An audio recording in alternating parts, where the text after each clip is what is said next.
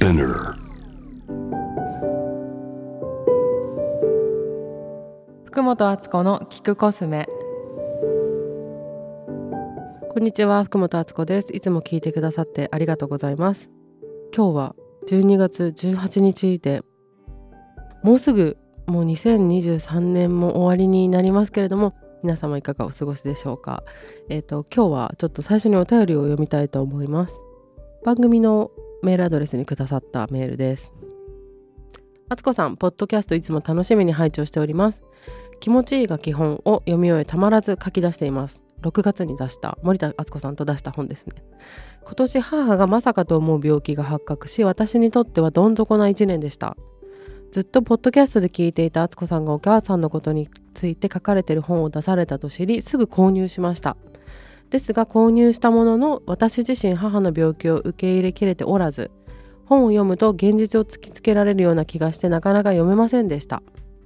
最近なんとなく母に対してどんな風に関わっていくのがいいのか行き詰まり自然と今読もう読みたいという気持ちになり一気に読みました。お父さんのお気持ちすごく共感しました。と同時に私もお父さんと同じく起きていることに抵抗し何とかしなきゃと気を張っていました。私の父のエピソードが中に書いてあるんですけどそのことをですね。私は母が残りの人生どんな風に生きていきたいのかを一番に考えられずなぜ母がとか病気のためにはもっとこうしたらいいんじゃないかとかばかり考えていて私自身これ以上後悔したくないとできることは何でもしたいと前のめりにまあそれは当然ですよね。この本を読み終えた時病気が分かってからずっと張り詰めていた気持ちの糸がいい意味で緩み自分の視野が広くなったのを感じました。本人自身が心地よく過ごせること。それを私自身が感じ取らないといけないとまだまだ自分ファーストのことに気づかされて涙が止まりませんでした。まだ間に合う。ここから新たに母と向き合っていこうと思います。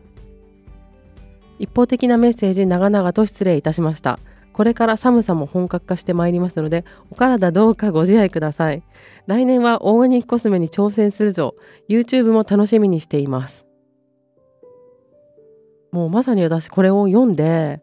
あこういう人のためにこの本作ったんだよって思ってあなんだろうな。自分のなんか腹の中が伝わってすごいあのありがたいしこれこれって思ったんですよ。やっぱり私もあの同じようなこう気持ち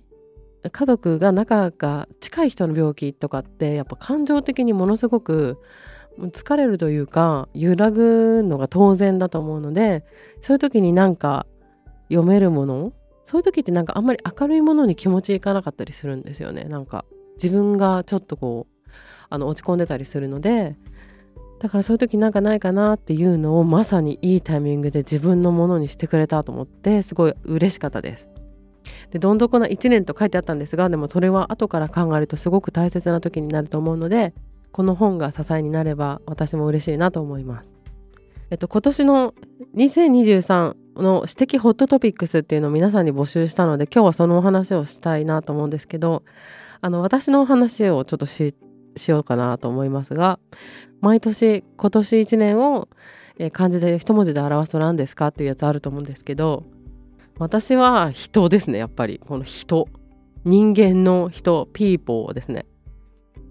もうすごい昔のように感じるけれどもさっきお便りいただいた、えー、本を出したのって6月とかなんですよ。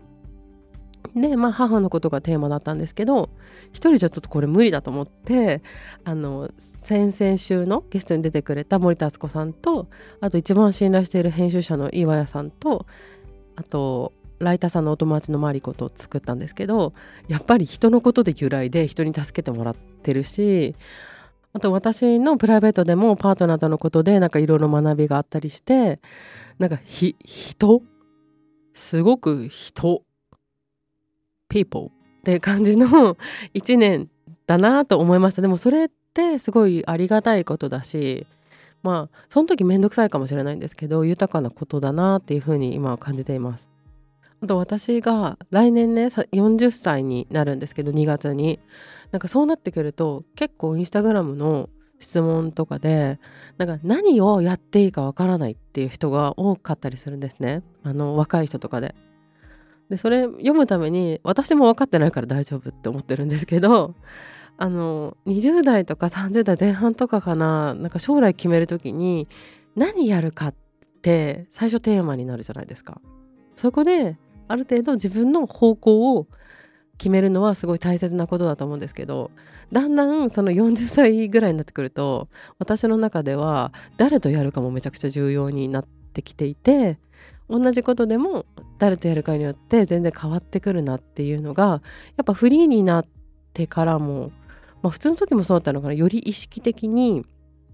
例えばあの番組作るとか本作るとかだと本当に如実だしなんかその本当誰とっていうのがあのポイントになってくることってあると思うのでそんな好きじゃないことでもこの人とだったら結構楽しいっていうこととかもあるじゃないですか。だからそこも大切に考えていくっていうのはなんか成長のステップとしてあのいい正しいんじゃないかなっていうふうにあの考えてはおります。あとその結構ねお悩み相談とかでもなんか合わない人とやる時どうするかとかなんかあるんですけど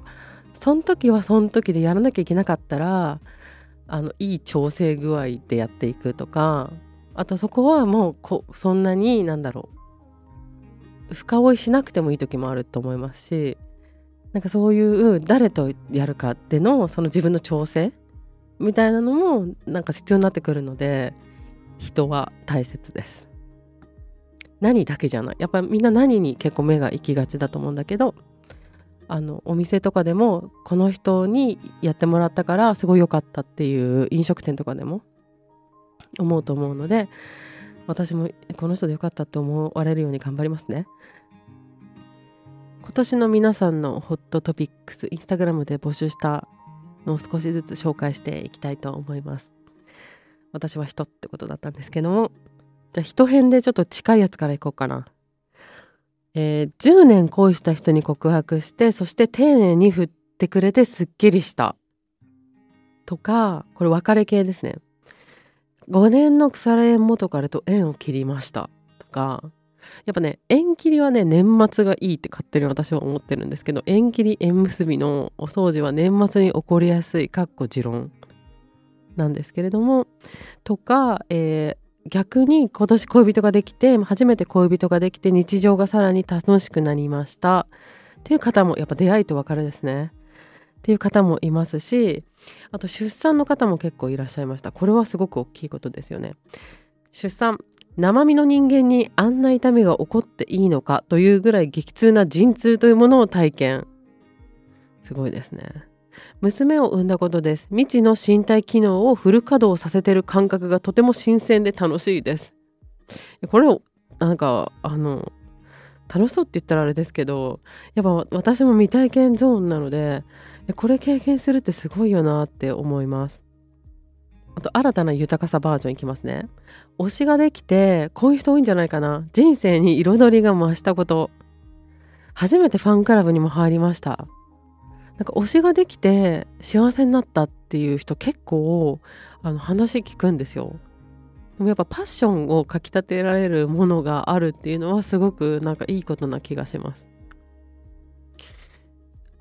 あと初彼氏転職お別れ恋活中っていう 2, 2行ですごいまとめてくれた方もいらしてちょっと待ってこれ情報化だ。初めて彼氏ができたえ転職をした。で別れて、えっと、新しい彼氏を、えっと、探そうとしているっていうちょっと忙しい人もあのいらっしゃいました。あこれいいなってほんわかするやついきますね。ずっと先延ばしにしていた引っ越しと親への旅行プレゼントと人間ドックをやったことです。えこの方に対する私の感想は地に足ついてるねと思いました。あの必要なことをやってしたいことっていうか必要なことをちゃんとやってんなっていう感じ。あともう一つこのこれも好きなんですけどヨーロッパへ移住し生活が変わり30代身長派ヤギ座の私に12歳下の彼氏ができました。これはまさに今年のホットトピックスじゃないですか。なんか環境を変えてまあ、今までの自分がぶっ壊れたっていう感じだと思うんですけれども。で結果この今までのないものが来たっていうオープンになったってことかと思うんですけどすごい素敵な話だなと思いました。もう一ついきます。結婚は魔法ではないと気づき婚活をやめてみたら世界は楽しいことばかりだった地球満喫中っていう方もいます。でもなんか前になんだっけな天気の話だったかな。なんか捨てれば捨てて手に入る何かみたいな話をどっかでしたことあると思うんですけどこうやってやめてできる人って多いからちょっと今後にこうご期待ですねこの方。逆にね。30歳で働きながら大学生になりました。2回目の大学生ですっていう方もいらっしゃいます。なんかみんないろいろありますね。あの皆さんの今年の1年のホットトピックスは何だったでしょうか？でもそしたらなんか今年どんな年にしようとか来年どうしようとか年末考えがちだと思うんですけど。あのでもやっぱりおすすめは書いとくといいかなっていうふうにあのよく言われてることですけど私も思います。こんな感じで、えっと、今日は終わりたいと思います。えっと、いつも聞いてくださりありがとうございます。お便りなど募集しておりますので、えっと、概要欄を見てみてください。ありがとうございました。福本敦子でした。